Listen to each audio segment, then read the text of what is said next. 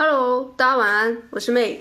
今天是第三十四次的直播。然后我不知道为什么我今天的镜头特别的朦胧，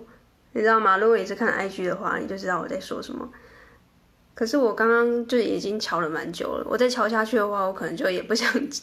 就今天的那个直播的性质就会锐减。然后你知道吗？因为今天又是星期五的晚上，所以我就不管了。因为这个镜头呢，我也是有瞧了一下。好，那今天就要刚刚讨论的主题还蛮有趣的，就是你会怀念之前的上班族生活吗？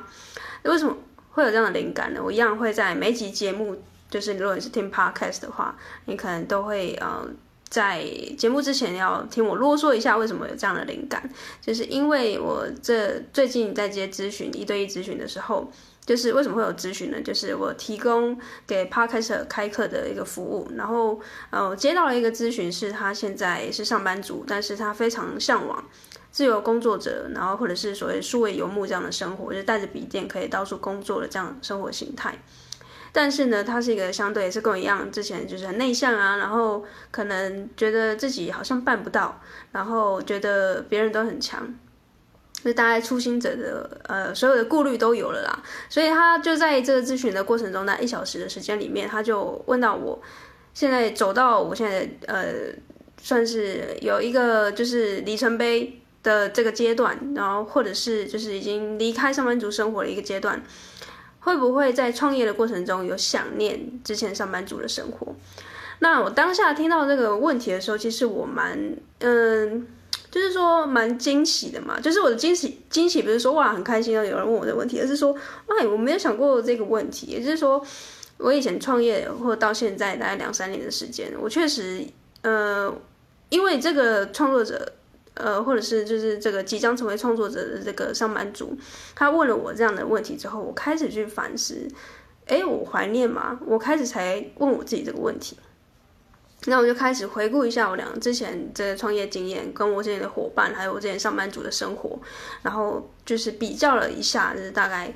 是不是大家都会觉得哪一个会比较好，或者是诶，其实身为创业者，其实有时候也会有这种想念之前上班族的生活。或是怀念，好，所以这个 why 就是为什么我要讲这个主题，就是因为有人问我这样的问题，所以我就透过这样的节目呢，去给这个回复，那以便你可能之后你你也是一个非常想要离职的上班族，就现在可能年终了，特别想要就是跟老板说我不干了，然后呢，可是又碍于自己好像也不知道除了上班族之外的选择还有什么，也许这集就可以给你很多的帮助。好，那我们就事不宜迟，进入到我们今天重点。就是我会给你三个我自己啊、这两三天理出来的一些心得跟感想，然后分享给你。好，第一个呢，其实啊，我我是一个蛮敢说真话的人，我比较不会很官腔或者是一个很官方的回应跟你说，哦，完全不会啊，怎么可能呢？就是上班族的生活，就是虽然很轻松，但是呃呃，虽然就是有时候呃很痛苦啊什么什么之类的，然后呃跟你说，其实创业很好，跟大家一起来创业。大家一起来成为 podcaster，一起来内容创作。诶，我也许可能为了要提供我的，就是推广我的服务，我可能会这样跟你讲。但其实呢，我一直以来我提倡的，或者是我自己的个人品牌的理念，就是我觉得，嗯，装睡的人叫不醒。然后，或者是你在你自己的框架里面的，我再怎么样，就是鼓励你，或是呃，请你走出来。如果没有你没有痛到想要走出来的话，我觉得再怎么样都不会有人拉得动你。然后加上我真的真心觉得不是每个人都适合创业的性格，因为怎么说呢？像我第一个想跟大家分享的是，我早期出来的时候，从上班族的身份转移到有一个创业家的思维的时候，其实老实说我是很不安的，所以我不会跟他很 Gay 声，就是跟你说不会，完全都不害怕。没有，我就是早期也是非常害怕。然后呢，这种害怕一定是像你现在在收听或收看，你是一个现在还在观望的上班族，你你的害怕我一定也有，我早期也有。哎，Hello，嘿，从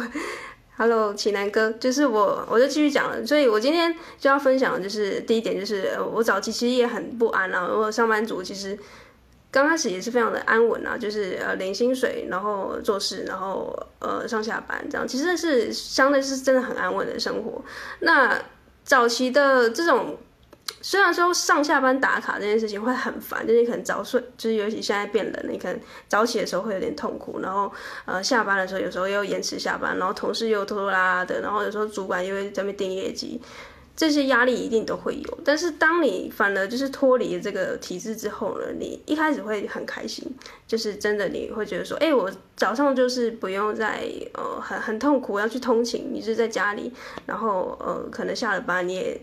所有的事情你都可以自己规划，你也没有所谓的什么加班之类的体制，所有的上下班的时间就是全部由你自己来操控。所以一开始是真的蛮开心，就是很享受到那种新鲜自由的空气，就觉得哇太棒了，我就是可以就是所有的事情我都可以自己来。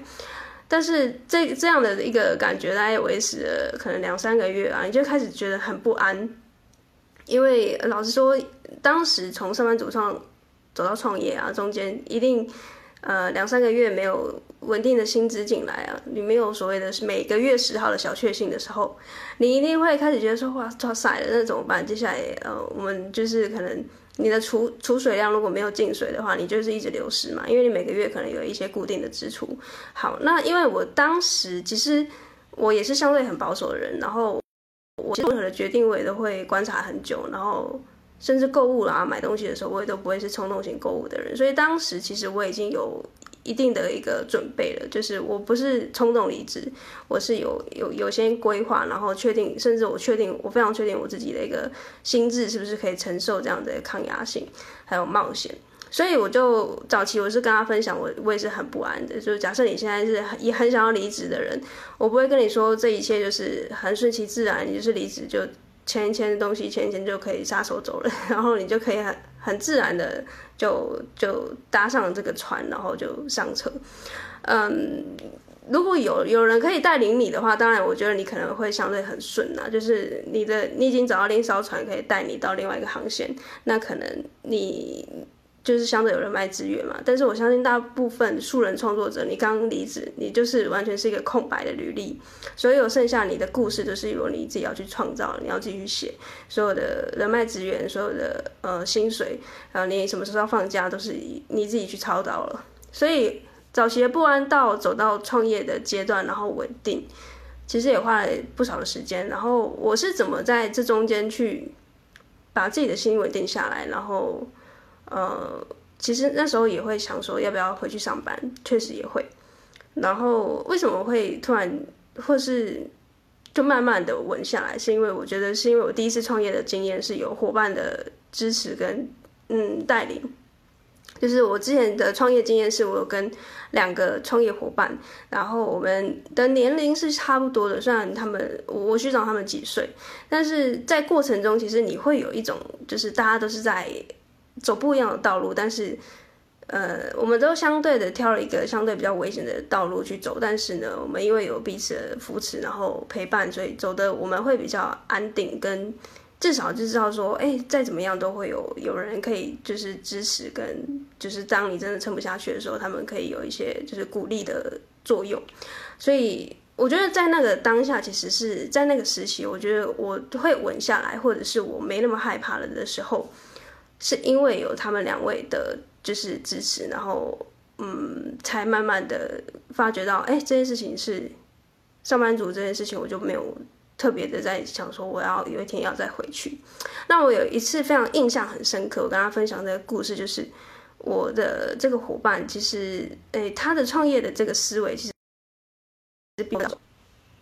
就其中一个伙伴，他的创业思维比我更早熟。就是我记得有一个故事，就是非常印象深刻。就是呃，我刚刚叙述一下那个环境哦，就是我们就是很常会要陌生开发嘛，就可能挨家挨户去拜访一些长辈啊，或者是一些餐饮店。因为我之前是做老人送餐的这个业务，所以要一到处去询问别人有没有这样的需求等等的。好，那总之我们就很常会开车，然后他就是开车坐主驾，然后坐副驾。然后当时其实我也还是处在一个非常动荡，因为我是有经历过上班族生活的人，那这个就是我的伙伴还是没有，他是直接大学毕业就是直接创业，所以他比较没有这种比较级的概念。所以当时我很印象深刻，我就坐在副驾，我就问他说：“哎，你有没有一个就是停损点？就是假设你的钱烧完了啊，或者是你我们在创业这个过程可能。”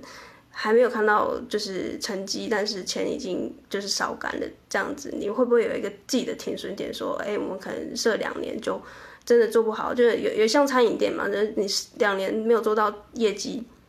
那就先收起来这样子。然后你知道那时候我的伙伴回答我什么吗？我其实 非常敬佩他，他跟我说他完全没有设停损点，而且他是非常坚定的跟我说，他完全没有想过这件事情，而且呢，他甚至有一点点，呃，质疑我嘛，我不知道要怎么用什么动词比较恰当啊，就是意思是说，呃，为什么我会有这种停损点的概念？就是假设你今天是很真心的想要做一件事情的话，你不会觉得这个是有停损点啊，就像。好，好像你生了一个小孩，或者是你决定要跟一个人结为连理之类的，我我就乱举例。如果你是真心想要跟他走一辈子，或是你要抚养一只小猫，或是小狗，或是小孩，你不会想说，哎、我今天就养你两年，那你之后。怎么样？你就自己搞，不会嘛？就是你真心的想要做这件事情，你就不会有停损点这个概念。所以当时呢，其实我心里默默真的有下一个停损点，因为我就是一个很保守的人，所以我当时也很坦，就是很坦诚的跟我的伙伴说，我好像有设我自己的停损，大概就是一年左右。因为我自己估计，就是我的就是状态，做一年的话，我的风险评估就是如果再没有。啊，稳定的薪资，我可能就要回去上班族之类的。好，那当时我们就有这样的交流之后呢，我们彼此就可能有大概就已已经知道说，呃，彼此的状态是怎么样。所以后来我其实因为这两位的伙伴类似有点影响，就是因为我一直沉浸在那个环境里面，一直被他们就是很正向的鼓励，或者是各种的觉得，哎，其实好像慢慢的、慢慢的，真的有成绩出来了。就是呃，虽然我很担心，可能在。很早期的时候，我会担心说会不会做不起来，但是在过程中，因为有这些呃，就是回应跟反馈，我慢慢的这些之前的疑惑跟自我的攻击还有怀疑就不见了，就是有点像现在有很多人在咨询跟我咨询的过程中，他会说，假设我写了一百篇文章，我我还是没有人看到我，或是完全没有流量，要怎么办？就我就会看到我以前的影子，就是。大家都还是很害怕，说会不会我投洗下去了，然后这个东西没有成果，那那应该要怎么办？那又很卡的地方是，就是大家都很想很想要离职嘛，但你又同时很害怕你自己做不到，所以大家都会卡在一个不上不下的空间。所以我就是要趁就是这次的分享，我要跟大家说，你一定会不安。我不会跟大家说，就是哎没有，就是。离职是一件很容易的事情，就是一定会很不安，然后甚至也跟你说我之间的挣扎，就是我要不是遇见呃有两个很优秀的伙伴带领着我，我可能中间我也会一直自我怀疑，然后甚至我真的又会回去当上班族，这我不会欺骗大家，我是真的有可能会回去。但是后来慢慢我走到现在，即便我们现在就是我单飞出来，我自己自己单飞出来做自己一人公司，我的信念反而是因为有了这个实习的。就是加强，就是有点更洗脑吧。如果你要说这是洗脑的话，就是有点更更沉浸在那个状态里面了。所以我觉得有一点真的像那个《犀利人妻》里面那个那个谁隋棠说的，我就有点回不去了。就是呃，我现在不会怀念上班族那种很安定的生活，就是我不会想说要回去，但是我会想念，我的想念跟怀念。有点不太一样。我的想念是，我会想念之前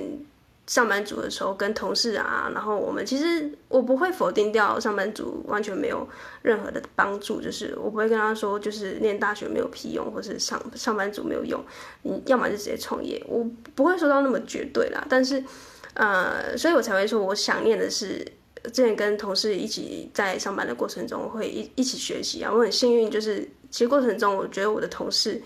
呃，都都都有蛮好的，然后因为我的主管也都蛮照顾我的，所以我想念的是这一些，就是以前我 carry 过我的这些人。那怀念上班族的体制嘛，我觉得我会感谢他们之前上班族的，不管是公司啊，或者是。其他的一些体制，或者是其他的一些培训，我觉得是可以学习的。然后我会怀念的是，就是我刚才说的那些人，就是比较是关于人之间的相处。那呃，关于薪资会不会稳定啊？关于之后的福，这个什么待遇啊、年假啊这些，我觉得我未来也可以自己创造，而且我也正在创造。然后甚至我也很坚定说，其实之后上班族的这样子的概念会越来越瓦解掉，因为现在有太多年轻人，呃，很轻易的就可以看到很多网络上的资讯，所以他会有更多的选择。之后呢，就会更多人走向不是体制内的这个选择。因为我们为什么会上班？其实老实说，你往你往比较心理层面去去问自己好了，为什么我们要？考大学为什么要考研究所？为什么我们要打工度假？为什么我们每个人生的决定都是，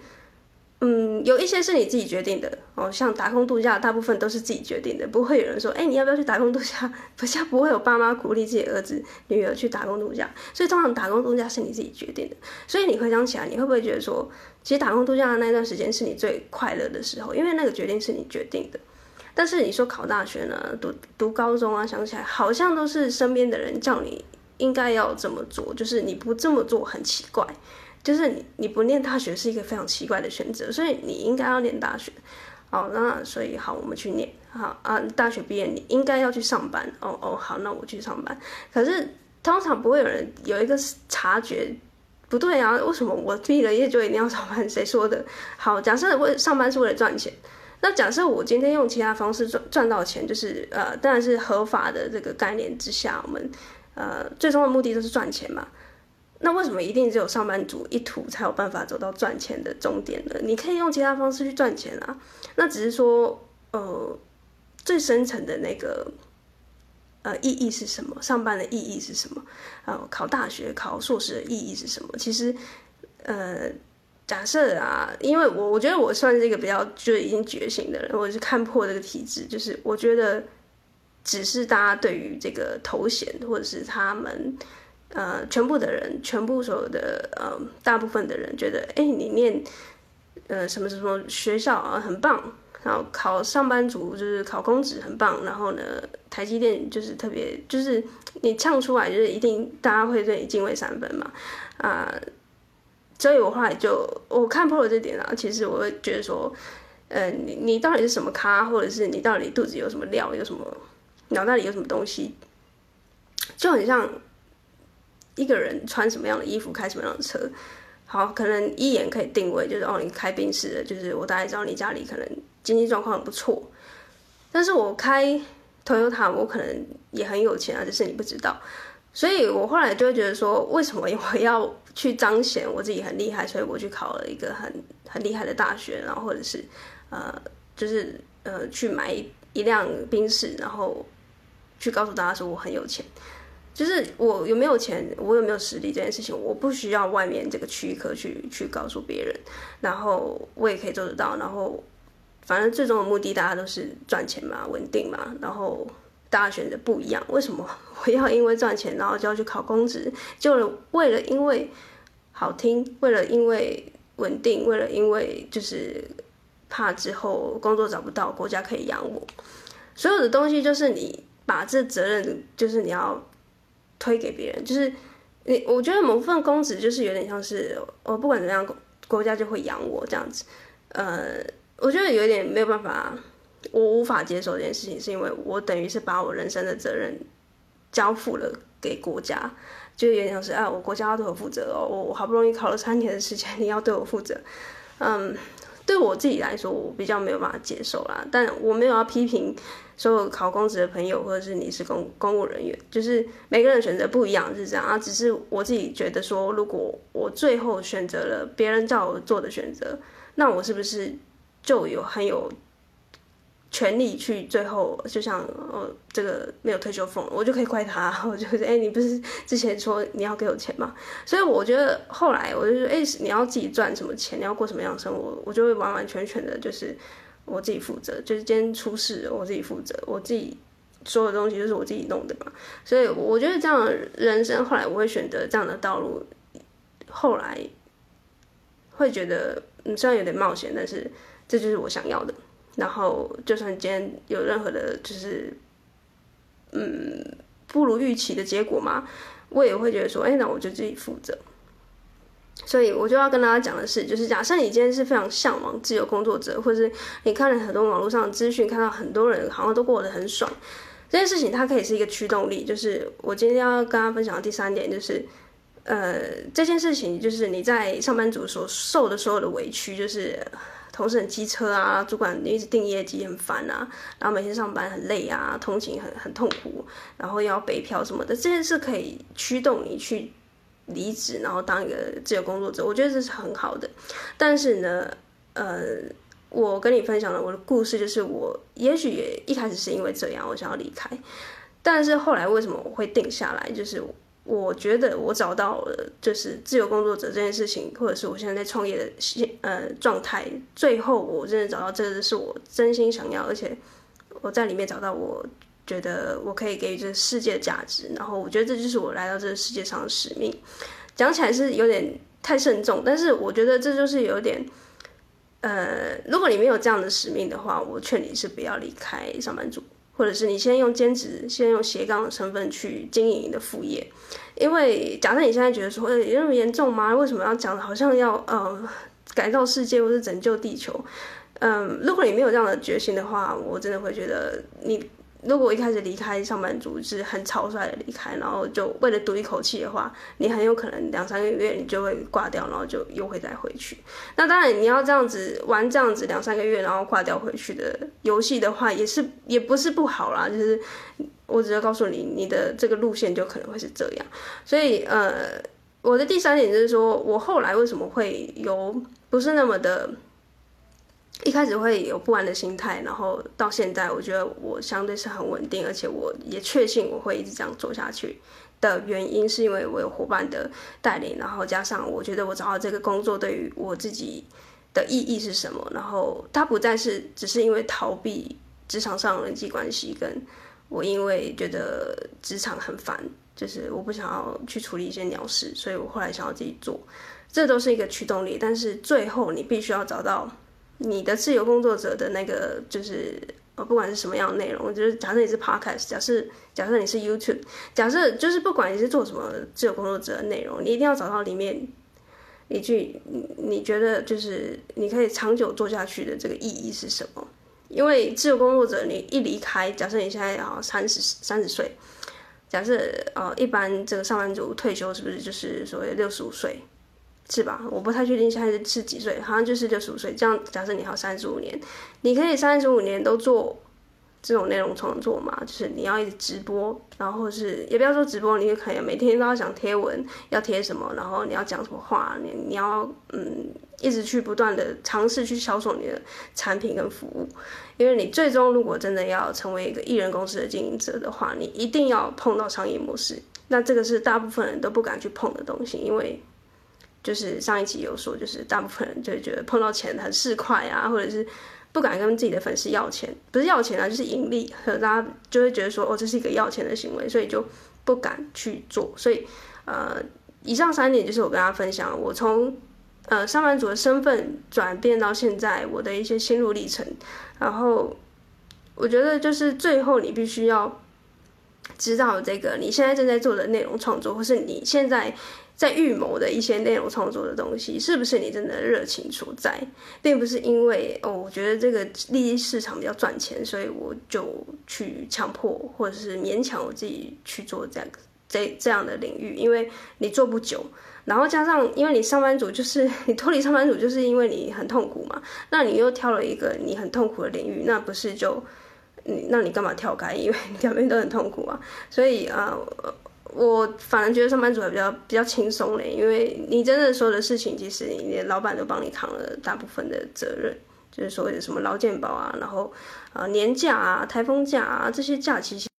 其实呃公司的老板会给你的，所以呃好跟坏自己要去评断这样子。那我自己的故事其实就是我自己单方面的解答，就是你有可能会觉得说。有一点点跟你原本的信念抵触也好，或者是你觉得呃还想要再观望，你也可以到我的 IG 来私讯我。那我的 IG 就是 maylab 点 coach，就是你来跟我说你现在的状态，因为每个人状态不一样。就是像我当初我也是卡，就是很很尴尬，我就是卡在年终，就是想说我到底要不要领完年终再走，还是呃现在就要开始去丢一些履历还是什么之类的。那时候也很慌，所以我非常了解现在很多咨询来跟我咨询。对话的人就是你现在的状态，像前几天这个咨询的人也是我感觉到他非常的慌了，然后嗯，就是也有一点不知所措，就是我感觉到他对于这种人际关系啊或者职场上面有的没的东西，他觉得已经很烦了，但是他又呃，像我刚才说的，他就是。觉得自由工作者这个又是很不稳定的，所以他就一直在试图的丢一些问题来问我，说我会不会后悔啊？会会不会有一些就是呃，等于是说在创业的过程中会会有一些自我矛盾啊、自我攻击的时候，会不会其实上班族才是唯一的最最佳解？呃，就是很多人会在丢这样的问题给我。那呃，其实我我会觉得有点。呃，算是我还是我还是会回答啦，但是后来我就想说，我我就一次录一集节目，然后我希望之后如果类似问题的话，我就可以把这个答复就统一回复给大家，那就希望可以帮助到大家。所以我再帮大家整理一下，就是你会不会怀念上班族的生活？对于我自己的故事，就是我跟你讲，我第一点其实呃三点就是第一点，我就是早期也是很不安啦，我就是啊刚脱离这种上班族生活，虽然。呃，好像很自由，但其实没有了框架。其实你可以试试看，就是有点像是旅行两个月到国外这样子。你一开始会很开心，到后来你还是会有点有点慌张，想有点想家了这种感觉，就是跟我早期一样，还是有点想念上班族这种很安稳。但是呢，就是有有时候会有一些职场上的人际关系，但是每每到十号的时候就想说啊，发薪水了还是算了，这些都恩恩怨怨我都还可以接受，就是。呃，有点痛爽痛爽的感觉，所以第一个第一个跟大家分享就是我早期还是会很不安的。好，那第二点就是呃呃，为什么我一开始的不安到后来我会慢慢这个不安感会开始消除，就是因为我上一个创业经验的伙伴带给我的勇气吧。就是透过他的刚刚我分享这个故事，就是他跟我说，梦想不应该有一个停损点，就算你。呃，就是说梦想不会有停损点啊。你现在很喜欢做这件事情，你不会给自己一个停损点说，说哦，我只做一年。所以假设你现在有一个停损点的概念的话，就代表说你不是真心的爱这件事情，你只是因为某一个上班族的嗯不开心的东西才驱动你去做这样的改变。那这样的改变的驱动力，我觉得会相对弱一点。所以第三个，我想要呃最后给大家回馈就是。假设你今天有一个驱动力，想要离开上班族的身份，这样很好。但是呢，你必须在呃离开之后，慢慢的你要去找到这个你所谓内容创作，或是你自己个人品牌，诶，你自己对于这样的嗯意义到底是什么？是这真的是你想要的吗？这是你来到这个世界上的使命吗？就是呃这个个人品牌所有内容创作的东西，是不是你呃？就是这个不能是你离开上班族的原借口啦，就是说我就是不想要处理那些鸟事，所以我跳出来做，就是 你很快就会就会放弃了，因为呃这个吸引力它驱动力一开始会很大，但是后来它会慢慢消下去，因为这个工作者他没有那么容易，就是他虽然很开心，或者是大家看起来好像很轻松，或者是好像哎随时随地都可以做自己想做的事情。但是呢，背后的这些辛苦你是看不到的，所以你不要以为跳了一个坑就是过得比较好，但其实所有的这些烦恼呢，呃，只是换另外一个方式出现，所以呃，大家不要因为一时的就是冲动，然后就离开。然后假设你现在就是真的很痛很痛，就是想要离开的话，但是你又还没有找到所谓自己的热情，确定这到底是不是你的热情所在，你可以先用兼职的方式去做。然后用各种方式去测试自自己，说我到底是不是对于这个东西有爱到，说我可以离开这种安稳的上班族的生活，然后抛弃掉你可能在原本上班族的资历。对，如果是的话，那就恭喜你，就他就看过骇客任务，就是你脱离母体，然后成为一个就是觉醒的人。对啊，那就跟大家分享我目前自己的一些故事。那这个故事可能是独一无二，就是你可能在别人会。那边会听到类似的版本，或者是完全不一样的版本。但总之呢，如果你如果呃觉得我我分享的故事也许可以帮助你更多的话，你可以来联系我，然后我也许就可以给你一些方向。然后最后最终的决定是人生的决定，你要自己去，最后都都是由你来去做最后的那个按钮，就是说，哎，好，我现在就要退出登出上班族生活，那个按键最后是按下去的那个人会是你。不会是别人，你也不要想说要拿别人的手去按那个按钮，那所有的决定就是由你来去做，所有所有的责任就是在你身上，好吗？那今天的直播就到这边结束。那感谢大家收听到这边，那我们就明天见喽。明天是三十五次，好，大家晚安，拜拜。